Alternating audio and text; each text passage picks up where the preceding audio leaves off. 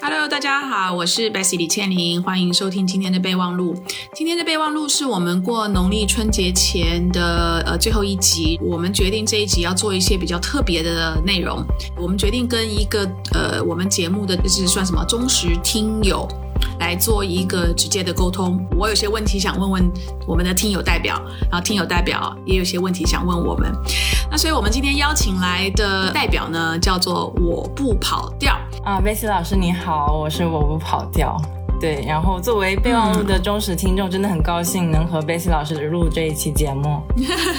那我们为什么想要请跑调来上我们的节目？是因为他之前其实呃呃跟我做过一次专访，然后呢，因为他自己也是播客的重度听友，然后你是不是自己好像也有播客的节目，对不对？对，但就是录着玩的吧，就没问题。但是你就是自己有 下场。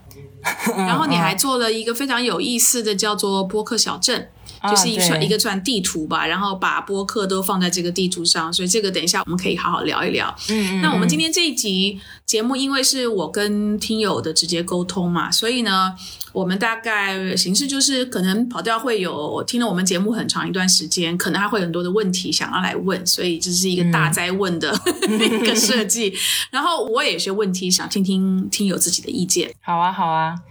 啊，就是作为备忘录的忠实听众，其实我想知道啊，就是。首先，备忘录陪伴了我们应该也快两年半了吧，也采访过很多嘉宾嘛。嗯，对于 Bessy 来说，有没有什么嘉宾是，呃，你觉得很感兴趣，但是有点难采访的？这个不是针对某一个特别的嘉宾啊，就是可能哪一些嘉宾的特性会让你觉得，哎呀，有一点难办。我我其实有有两个名字啊，就是这两个人我很想直接采访他，但是我知道可能可能性很很小很小。一个当然就是马斯克，这个我想大家都想跟他沟通。嗯嗯嗯，但是我的另外一个名字其实是那个桥水基金的 Ray Dalio，就是写《原则》这本书的、呃作者。我最近在拜读他一本最新的著作啊，叫做《Principles for Dealing with the Changing 呃 World Order》，我好像还没有中文中译本。他这本书是呃，他从过去的大概一千五百年的全球各个文明、文化、王权、主权的起落的历史里面去找到一些共通性，然后再从这个共通性的研究来看现在的几个国家的发展，以及对未来这几个国家发展的预测。所以这本书我觉得很有意思，所以我很想邀请他来上节目跟他聊聊的啊，但是难度很大，几乎不可能啊。贝斯老师有没有那种哎，短期可能稍微努力够的够一下，可能就能邀请来的嘉宾？其实我我都很想邀请很多比较大的公司的高管来上我们的节目，嗯。对，因为这些高管，因为他可可能也跟我一样，就是有非常丰富的阅历跟工作经验嘛，因为他是大厂、大集团、大公司，所以呢，呃，公司对于他这种公共公开的这种呃这种就是接受访谈啊等等限制挺多的。即使这个高管本身他有很多东西想讲，但是我觉得他们的公关可能对他们的保护都比较严格。确实。那其实我觉得就有点可惜，所以这方面的就就比较比较困难。所以我其实是很希望，呃，如果有大厂是比较比较轻松的、放松一点的，哦，OK 就可以让他们的高管来上我们的节目多聊一聊。我觉得这中间会应该会有非常多给我们的听友的一个学习。这也是大厂啊、大集团跟一般的就是说呃消费者一个是类似算直接沟通的一个很好的机会吧。我从这边我就想问你了，嗯，什么时候是你又觉得哪些嘉宾你很期待我们能够邀请来上备忘录的吗？嗯，这个真的是戳到我们听友的，就是心里心坎里去。因为其实 Bessy 老师，呃，您就是采访过这么多的嘉宾，呃，嘉宾层面有想到就两个关键词，一个是线上和线下嘛。就是如果线上的话，其实您刚才提到可能想要去邀请一些。呃，可能高管啊、CEO 等等，我又想到那个知名广告公司环形互动的创始人金鹏元老师，就不知道您您肯定也听过嘛？对，因为他其实在这个行业已经积累了非常多的经验，也有一些很多自己的思考，所以我会很想知道，比如说在社会化营销这个层面，你们能不能两个人之间有一些碰撞啊？可以去看一下中文互联网上面这种媒介广告变化的面面观，这个是我很期待听到的。然后在线下的话，贝斯老师可能认识就是 Jasper 呃，他们有一档节目叫《警务端会议》嘛，然后樊亦茹老师他也很关注线下的演出，比如说像剧场啊、演唱会等等，就是以那个播客的形式去触及他们很多呃，比如说线下表演的那个圈层嘛，所以我觉得他在这方面的一些营销啊，或者是。呃，理解洞察方面有很深入的思考，所以也还蛮想听听看，因为毕竟也是一个备忘录没有做过的选题嘛，会想要听一下你们两个会去怎么聊这样的一个一个可能是一个行业里面的事情。明白，OK，我我其实认识金爷，所以呢，我来跟他聊聊。可 以呀，可以呀，来做串场，有一些马上愿望 成真的感觉。嗯，好，那这个是我们从以前不曾上过我们节目的嘛？哈，那有没有什么过往上过我们节目？然后你觉得听了意犹未尽，还希望他能够做返场的？我第一个想到的其实是赵媛媛，赵媛媛老师，她是那个淘宝直播的资深专家嘛。嗯，其实这个主要是因为去年年底不是因为薇娅那个事情嘛，就是偷税逃税，然后被全网封杀嘛。可能薇娅这个事件给直播行业带来的变化。这些类似的内容其实没有太多去探讨过，所以我也会会会很好奇，说如果是备忘录去做这样的一个内容，能不能邀请就是像赵云老师这样的嘉宾再去做一个更深入的呃讨论这样子。然后第二个是我自己私心很喜欢的，就又反正就是非常个人的呃偏好吧，我很喜欢屌绿野狗的李山水，就是那个创始人老师，对，因为他整个对营销行业的。呃，积累非常多经验，然后他自己输出的思考能够以一个非常幽默而且是京剧评出的形式展现在我们面前。所以那两期就他是节目是分上下上下集嘛，那两期节目是我觉得即使现在让我去去回听，我也会非常享受的内容。嗯，太好了，这两个都是我们其实在当时录的时候也也聊得非常爽的，聊得很彻底的两位嘉宾。对对对，所以我真的特别喜欢，如果有有机会的话，就是会希望他们就是重上节目。明白。对，然后就可能话题又就到我这边，我想问，因为其实贝西老师您的笑声其实算也算是备忘录的名片之一吧，每次都在节目里面能够收获您非常多很欢快的笑容嘛。但是也有朋友当然就是会觉得，嗯，可能会影响一些他们的收听体体验或者怎么样的。那么贝西老师您自己是怎么看待这件事情的呢？呃，其实。比较认识我的朋友可能都知道，平时的我其实就是一个很喜欢放开来。开怀大笑的人，嗯 嗯，这是我的本性。嗯，那虽然备忘录它是一个节目，但是我我我从录备忘录的第一天开始，我就是我是希望把比较真实的我来做这个节目的定调，嗯，而而不是一个经过包装的我。我觉得社会上太多已经有太多的人是是经过包装甚至过度包装的。嗯，我要包装，我也不见得能够能够赢得过他们。OK，那这也不是我的本性，所以我比较少去很。刻意的去说啊，不去笑啊，等等的。当然，也有些听友觉得我的笑声很疗愈啊，就像你讲的，我自己也听别的播客，就是大家都是很自然的。因为我觉得播客，尤其是会做播客的主播，大部分时候都是一个比较自然的心态在做。可是我在评论区里面不会看到，比如说他们的听友对这个主播的笑声的批评。我不晓得是不是因为刚好我听的那些节目的主播是男性，那我是一个女性，或许我们有部分的听友他。他对于女性的一个 行为举止，会有一个框框吧，觉得仰天长啸。不一定符合这个框框里面的这个刻板印象，所以呢，当跳出这个刻板印象的时候，哎，我就会遭到一些的批评。所以，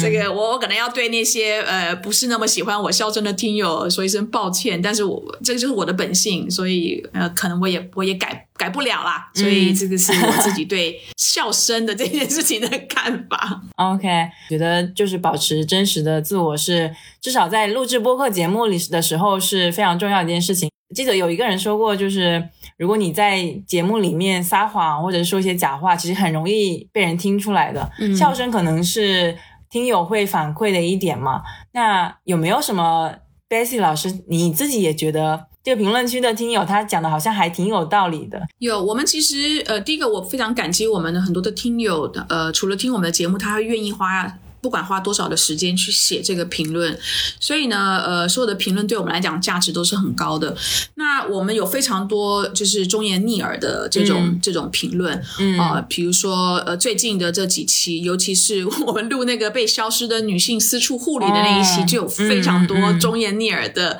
批评。其实对于做内容的人来说，他他最大的挑战可能就是我这个内容对于一发出去，对于听友。在心里面所产生的这个效果，它其实是一个我跟我们的我的内容的接收者之间建立一个长期关系的一个过程。而且就是说，我我们通常的节目大概都是四十分钟到一个小时左右的播客的节目。的节目里面，它有好几个印象比较深刻的点。那这个点呢，它就会形成一个面的评论。嗯所以呃，比如说以女性私处那一集的内容，大家如果仔细听，其实我们在节目的本身，我们其实在设计问题、在问问题上面，其实都有问到，就是说私女性的私处是不是需要这么多额外的护理？我们是有提出这样子的一个疑问的。那但是如果我们从这个评论上面来看的话，因为大家可能听到的一些的信息，会觉得，哎，这个是是非常商业的等等的，嗯所以它它就是形成这样。所以我觉得这这一集对对我跟我们制作团队的一个反思，就是说，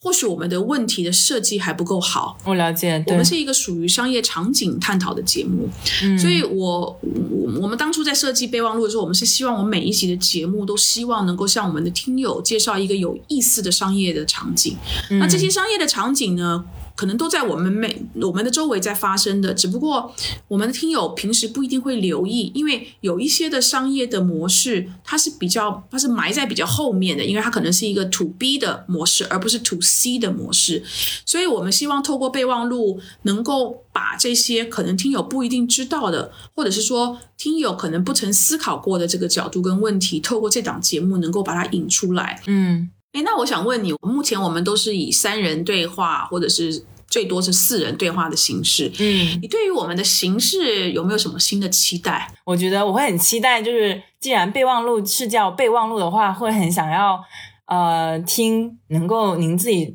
有一些特别的单口节目，因为毕竟您也在这个广告营销行业有这么多年的思考，对吧？您有这么多的经历，我自己也有看到一些听友会说，哎，特别想听您自己呃过去的一些经验，或者是甚至是现在有一些碎片化的经历当中，您整合出来的思考，这些东西感觉对我们来说很特别。因为作为主持人，您其实更多的是一个提问者的身份。如果您自己就是也愿意跟我们分享一些您平时的一些洞察、一些想法什么的，我觉得也是特别珍贵的内容。嗯，明白。这个单口我就要练一下，因为我自己一直都觉得我自己如果做单口会很无聊。真的吗？我也不会。我其实也有想过，你们去做那种很声音设计上非常丰富、有偏叙事类的播客内容吗？备忘录有想过这个方向吗？所以，如果我今天要做单口的话，我就是希望能够做一个是音效夹杂在其中的，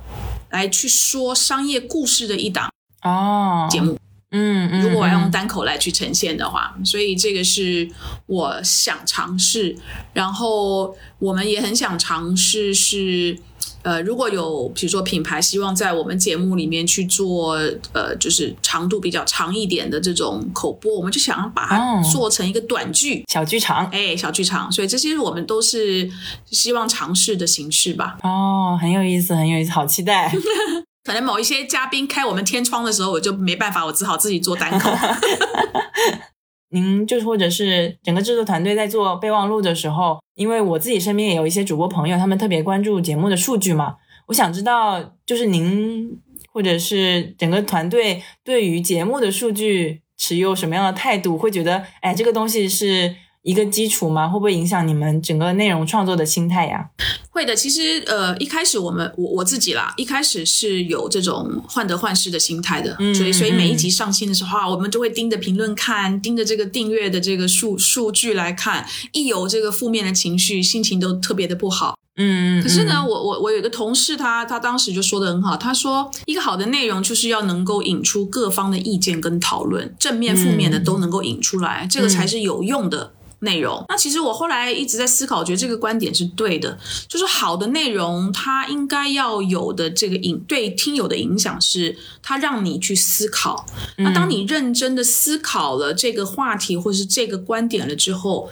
理论上你应该要有自己的意见了。嗯，那所以这个意见它如果越多元，就代表我们听友的背景跟经验经验的这个多元化。那这个对于这档节目以及这个节目的所有的听友其实是好的事情的，因为因为你其实可以从别人的评论里面来去比较一下，比如说你思考这件事情的角度跟其他听友的角度的差别在哪里。我就是把这件事情想通了之后，我后来对于负面的评论就可以用一个比较平常心的这个态度来来看待，所以现在就没有在没有像一开始的时候那么那么患得患失的这种心情。那有没有什么数据表现，比如说什么收听率啊、评论数都比较少、比较一般，但是就贝西老师您自己比较喜欢的节目？其实我有有一个节目是呃第三十一集，这三十一集是小宇宙上面的这个集数的编号哈。那在它的这一集的呃节目的呃名称叫做从私域流量聊聊演示光行业的数字化变革。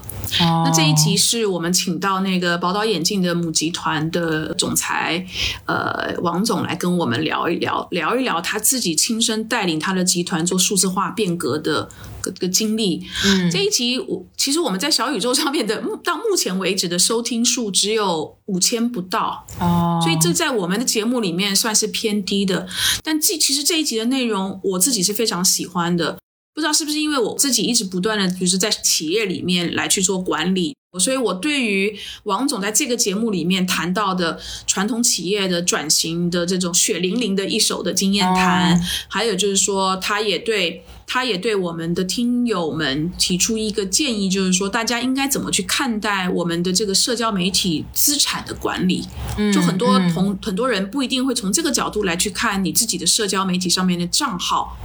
你不把它当做一个资产，你就是不断的在剖内容。但这个内容如果从资产的角度来看，应该怎么看？还有就是说，他身为一个集团的最大最大的老板，他自己怎么亲力亲为的去了解数字化的机遇还有挑战？还有他是他所代表的产业或是企业是最传统不过的这个线下的零售的产业，这个线下零售产业怎么去拥抱？技术、科技还有数字化，其实这一集的内容，呃，不只是我跟，因为我跟王总很熟，不止我跟他聊的，我们觉我自己聊觉得很爽。但我后来我会一直听这个内容，就它里面有，我觉得有非常多。我觉得如果你今天是一个企业的领导，你听了你就会有心有戚戚焉的这种这种干货。所以这一集是我很喜欢大家的内容，但是它的数据表现就就比较一般的。老实说，其实这集我也没有听，我赶快回去听一下。对的，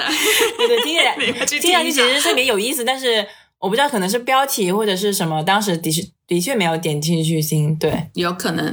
那你因为你刚才前面谈到我们文具那一集嘛，所以文具是目前为止备忘录里面你最喜欢的一集吗？其实不是，文具那集我当然也非常喜欢。对我个人很喜欢，就我觉得这个完全是个人的偏好。我特别喜欢第五十六期那个，你真的会喝牛奶吗？当时是请宋亮老师吧？对对对，因为我觉得这个跟我个人经验有关系。我自己从小是一个。特别讨厌喝牛奶的人，因为我我妈小时候就逼我喝牛奶，是一直到大学之后，我才慢慢的找到了我喜欢喝，然后不会觉得哎生理有恶心的那种牛奶。然后听了这期节目，我也了解到了，就是很多关于乳糖不耐症的几种类型啊，然后要怎么去处理。虽然我完全没有这一类的症状，但是我觉得它背后的理念其实就是，呃，很多东西，当然我们可能是生理上面不允许我们去吃，但是，呃，像牛奶这个东西。很多时候你是可以去培养你和他的关系的。然后宋亮老师他在分享这些内容的时候，让我觉得一方面他他确实是很专业，然后更更打动我的是他很真诚的在分享这些内容，讲的非常实在，而且非常容易让我们呃消费者也去理解。有没有哪一些是你觉得哎呀很遗憾，或者是你听了觉得哎这集好像没录好、没做好的内容？我觉得刚才已经提到这一期节目了，就是七十一期，就是喜记那一期吧。对，包括很多对评论我也看到了，就是像是这种偏 P 二向的，我会觉得，嗯，听起来不是在面向用户、面向听众去呈现他们背后一些行业思考，而是在呃，哎呀，快来买我的东西那种感觉。那时候那种时候就会特别想就是关掉节目。明白，明白。对，OK，好。那我还想问贝西老师，无意拉踩和冒犯啊，就是备忘录在中文播客市场上，您觉得？它主要的竞争力是什么？呃，应该是这样讲哈，我我对于很多其他我们同类型的那个播客的主播，其实我不是非常非常的熟，所以我我很难去去真的做比较，但是我我自己只能从我自身。就说到底备忘录有哪一些不错的条件来回答你这个问题啊？我觉得我们最可能最重要的条件是因为我自己是一个经营了实业超过三十年的主管，嗯，那我也跟非常多也在做经营、也在做实业经营的老板们啊、高管们很熟。我们平常都在很多的时候都在交流，就是说在经营实业上面遇到的困难、挑战啊，很很多的机会，在备忘录在探讨商业场景的角度，我很多时候就会从比较实际。的经营的角度去谈，因为说老实话，从投资的角度的话，我觉得呃，风投圈很专业，因为他们是就是说专业的投资人，或者是说像梦妍老师的《无人知晓》这个节目，会比我们更具投资人的这个经验，或是或者是说资质，因为他们投资的这个经验那不都比我久，所以如果要从投资的角度的话，我相信他们会比我们要更专业一点。我的条件的话，就是我们是在实业上面累积了三十年的经验。嗯，那还有就是说，因为可能之前我在那个 WPP 的这个集团待过，尤其是在他的集团里面的媒媒介这一块，好多年的这个跟内容打交道，就是帮我们当时的客户还有我们自己去看待评估内容这个产业，从那个里面所提炼出来的经验，就是这个内容是必须要用养的，它它急不来的。养就是要靠时间，所以它没有办法用钱可以堆砌出来的。就是今天，就算你给我一千万，他也没有办法在很短的时间之内能够就让备忘录跟就是它的内容就一下能够能够跳跃式的成长。我觉得从备忘录到现在，我们就是一直在不疾不徐的在做我们内容的不断的修正、不断的调整。那我我也很坦诚的说，我我想我们的。弱项很有可能就是除了我们播客节目这个内容以外的周边或者是往外的这种推广，我们这方面其实几乎目目前几乎没有做。目前除了听备忘录，想从其他的管道来接触备忘录，其实是很有限的。呃，我有想到那个李三水老师，他在他的那一期节目有提到说，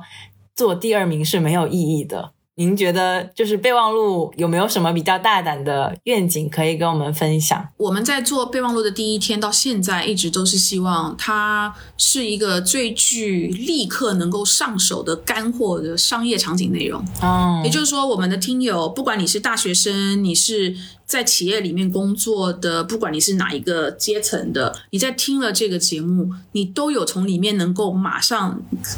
截取出来，然后就可以用在你每一天的工作环境上面，或者是你在大学要写报告啊等等上面。这个是我我一直很希望备忘录能够能够给到我们听友的价值。那我我很好奇，就是因为我知道我知道你自己其实也是在企业里面工作嘛，哈。从你的角度，你你为什么要听备忘录啊？备忘录跟因为我知道你是重度的播客的听友，所以你一定听很多其他的节目。备忘录跟别的播客对你来讲区别在哪里？可能很大程度上还是取决于。背这个字就是呃主持人的魅力本身吧，因为呃我觉得贝茜老师或者是说 Jenny 你们两个联合起来，能够就是面对呃嘉宾提出非常专业的问题，还可以营造出那种很轻松很愉快。但是又在探讨一个很有价值的问题，就让我想到美国有一个很有名的主持人叫 Larry King 嘛，他是应该是去年年初，估计是差不多这个时间去世的。他那时候我有去看他的一个视频，他就是分享了几条主作为主持人他给的几条建议，有一条叫做 chip on your shoulder，chip 应该是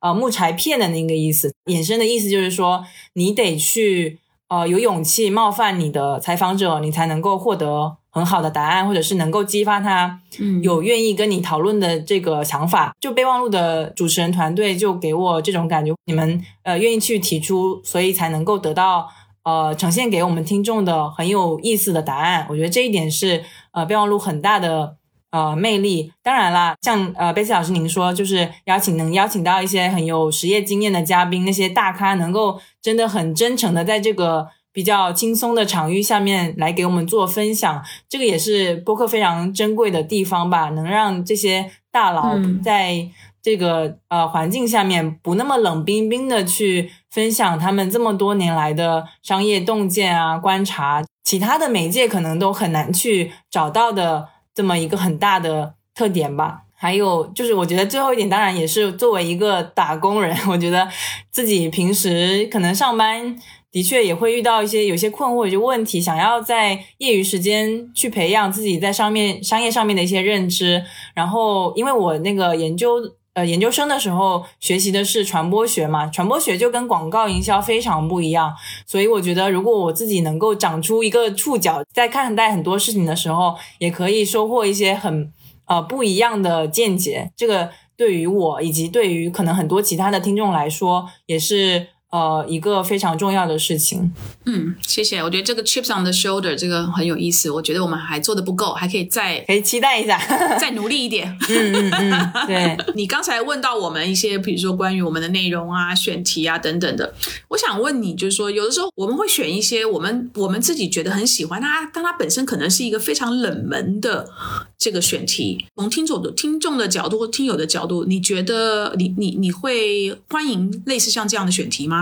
嗯，我个人当然是非常支持这样的选题。很多时候，我觉得很，你只能满足一部分听众的好奇心，这已经是很好的情况了。就如果你再去想要迎合大部分的受众，我觉得对于内容创作者本身来说，肯定会造成一些痛苦。嗯，当然，有些小众的内容可能没有那么多人好奇，在一开始的时候就希望。呃，播客主播，不管是 Bessy 老师，你还是很多其他的主播，能够去就是坚持自己的初心，做自己真的想做的内容，这样有热情才能够做出真正优质的、大家会喜欢的内容。好，这样我就放心了。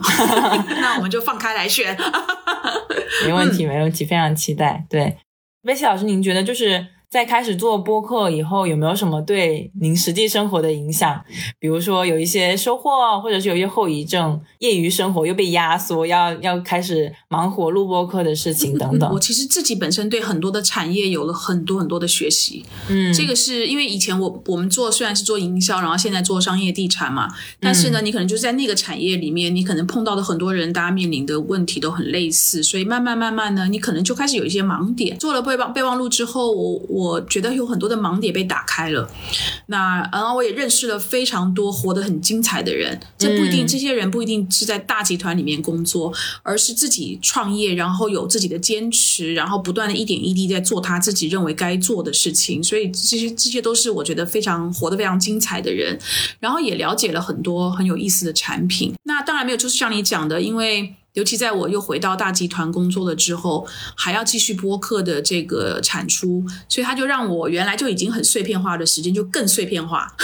嗯 呃，那这个其实我我我觉得对我的幕后团制作团队，我觉得也很对他们不起，就表示他们也很辛苦，就他们也要用他们下班后跟 周末的时间来配合我。所以对我自己来讲，我觉得还好，但是我觉得对制作团队是比较过意不去的。嗯，真的是，我觉得这还是挺辛苦的，对。但是收获也是看得到的，我觉得这一点就特别好。是是，那我从这边我就想问你哦，你为什么要做这个播客小镇？那个初衷跟计划是什么？然后那个小镇，就是大家如果去扫这个呃小小程序的话，它真的就是像一个地图。那你在这个地图上面呢，像比如说我们就会跟几档播客是放在附近的，所以你能不能跟我们讲一下这个逻辑是什么？谢谢贝西老师提到播客小镇，其实它就是去年。呃，我和几个小伙伴，叉尾、Ponty 还有佳琪，我们历时两个月设计制作，然后在年底圣诞节的时候上线的一个网站。就最开始接触到播客地图这个东西，其实是有一个团队，就是法国的一个托管平台，它叫 Audio Means 嘛，然后他们发布了这样一个，它叫播客城市地图，它是这样子的，它是在一个虚拟的地图上面，它上面应该是每一棵树。就是一个播客，一共放了四百八十六个播客，然后以这个城市的样态展现给大家，然后上面有分很多场景，可能就是分，比如说医院啊、法法院啊，然后什么运动馆啊这些地方来放这些树，把一些播客整个分类在一起。当时第一次看到这个呃地图的时候，我就想，哎呀。这个也太好，就是其实很方便，没有了解过播客的人听听看播客，然后让听过播客的人还可以去找到更有意思的播客。当时有就萌生了这个想法，就开始想，哎呀，不然要去做一个好了。对于这个中文播客地图，也就是这个小镇，我们其实是保留了整个小镇地图和树的大的概念，就是有一个场景的概念，以及有一些社交的元素，我们去增加一些互动环节，可以让大家给喜欢的播客浇水，或者是给朋友寄送卡片等等，就是会稍微更温馨、更可爱一点。包括树的高度和形状，其实我们也是有设计过的，还挺鼓鼓励大家去寻找这些彩蛋。然后这些树放在一起，其实完全都是我们人工去操作的嘛，也花了一些时间。好有意思，我觉得，我觉得你们做这个呃播客小镇，就是你们几个人爱听播客的人一起，然后自发的去做这个事情。这件事情，我觉得跟播客的这个媒体的。还有他听友的这种画像非常的契合，每年都会继续做下去，对吗？呃，会的，因为其实我们在嗯做这个播客小镇的时候，也有观察到一些事情，可能不一定对啊，但是可以稍微聊一下。比如说，就其实我们的播客投票机机制是叫 QV 投票制嘛，就是说，因为贝斯老师有参与，您可能也稍微了解一点，每个人可能有二十五票，然后你一票是你可以投给二十五个不一样的。播客也可以，比如说你这个播客你比较喜欢它，你给他投两票，但是你就得得付出四票的成本。然后这个其实我们是我们想要保证公平的所采取的一个方式吧，因为它就是允许投票者是根据个人的偏好程度去分配选票的嘛。然后我们发现这个机制它其实是可以倒逼持票人去思考，因为这个东西既然可以表达你的喜爱程度，所以可能很多人会想，哎呀。那那些大台肯定很多人投了，我就是投给一些不那么为人知道的播客，这样不也挺好的吗？还是凸显了一个问题，就是现在优质的垂类播客真的挺少的，像比如说宠物类的啊、法律啊、家庭教育等等，基本上非常非常少人去投他们的票。排名前三的是，比如说像生活类、社会文化类、音乐类，都是很贴近大家日常生活的这个品类，而且这些播客类型本身的基数就特别大。那么垂类播客少，我觉得一方面可能也是我们刚才也很有提到很多，它偏冷门、偏小众，它的受众本身就很少。但另一方面也是缺少很多像生活类、社会文化类那些播客同等水平的创作内容吧。我自己个人觉得，现在基数小，其实对于创作者本身也提供了一些突出重围的基础。您提到说，呃，是不是每年要去做？我觉得这个是肯定的。我们自己选择的样本，其实这次只邀请了五十二位主播以及五十位嘉宾。虽然我们已经很努力在控制那个性别比例在一比一嘛，但是还是会受到我们自己整个呃朋友圈的影响吧。它更像是一个展览，它是一个空间有限的地方，所以目前的小镇上面它只能展现部分的播客，某些订阅数相对多的反而票数比较少，所以就是。我们的投票机制会比较复杂，让大家产生了一些像预设一样的东西，所以我我自己个人也会觉得很庆幸，说我们的小镇它所产生的影响力是有些超出我们的想象的，会很感谢大家支持我们。但是未来当然也会以像是扩建这样的形式来进行更新，来持续为大家推荐更多好玩又好听的播客内容。嗯。希望这个播客小镇最后变成一个播客星球哦，能够越来越多。谢谢贝西老师，我们努力，对不对？我们努力。今天非常感谢跑调呃花这样的时间来我们的节目，就直接从听友的嘴巴里面去了解他对我们的节目的认可的地方，然后觉得我们需要改进的地方，我觉得这是非常非常宝贵的一种分享，所以我也非常感谢你很真诚的跟我做这样的分享，谢谢跑调。嗯，谢谢贝西老师，我也很开心能够和您。对线上交流这些和节目有关系的问题，希望未来能够听到更多更好的备忘录节目。谢谢，期待期待，谢谢，我们努力。OK，拜拜，拜拜。